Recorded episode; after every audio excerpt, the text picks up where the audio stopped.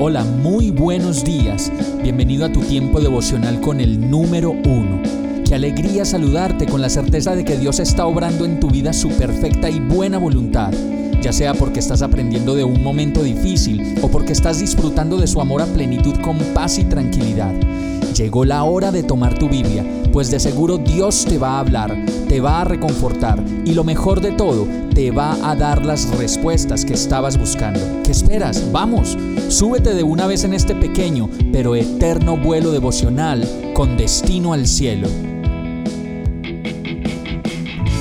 Y el mensaje de hoy se llama ¿Qué tengo que hacer para conquistarte? Jueces 16:15 dice, entonces ella le dijo, ¿cómo puedes decir te quiero cuando tu corazón no está conmigo? Me has engañado estas tres veces y no has declarado dónde reside tu gran fuerza. Si nos ponemos a hacer balances de lo que Dios ha hecho en nuestras vidas, encontraremos que siempre nos ha dado más de lo que merecemos y de lo que podemos imaginar nos dio la salud y nosotros hemos buscado la enfermedad con malos hábitos y las maneras como le pedimos al cuerpo más de lo que puede soportar. Nos dio la familia y constantemente estamos peleando, aislados, egoístas, malhumorados, con queja y pensando que Dios se equivocó al ponernos en la familia que nos tocó. Nos dio talentos y no dejamos de compararnos con los demás, pensando que lo que ellos hacen es mejor que lo que nosotros podemos hacer, y así con cada detalle de lo que vivimos, podemos ver que en lo mucho que Dios nos ha dado, andamos buscando lo que nos falta en vez de valorar completamente lo que tenemos. Nuestras debilidades, como en este caso la de Sansón por las mujeres, nos pueden llevar a situaciones límite, donde nos enfrentemos a perder la cabeza y la vista en el momento de tomar decisiones y a cegarnos por completo, lo cual siempre impedirá que miremos a Dios. Aún así, Dios no hace más que amarnos y darnos nuevas oportunidades, buscando las maneras de conquistarnos en medio del vacío lleno de vacío que nos ofrece el mundo y todo lo que nos rodea. Como lo dice el Salmo 139.7, ¿a dónde podría alejarme de tu espíritu? ¿A dónde podría huir de tu presencia?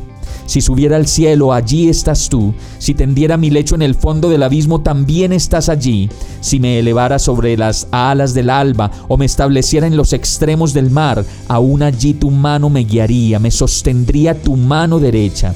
Y si dijera que me oculten las tinieblas, que la luz se haga noche en torno mío, ni las tinieblas serían oscuras para ti, y aún la noche sería clara como el día pues lo mismo son para ti las tinieblas que la luz.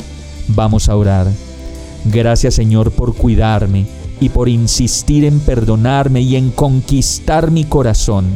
Perdona mi terquedad, mi egoísmo y mi falta de perdón, misericordia, amabilidad y amor. Ayúdame a salir de mi egoísmo y de mi propio yo para que pueda verte y quedarme contigo consciente de ti. En el nombre de Jesús. Amén. Hemos llegado al final de este tiempo con el número uno. No te detengas, sigue meditando durante todo tu día en Dios, descansa en Él, suelta los remos y déjate llevar por el viento suave y apacible de su Santo Espíritu. Solo compártelo con quien lo necesite y ames. Hoy, de la mano de Dios, todo será un gran día. Para más información visita nuestra página www.iglesiabierta.com o llámanos al 313-334-0116. Oramos y rogamos para que cada día te enamores más de Dios y para que no pares de pasar todo tu tiempo con el número uno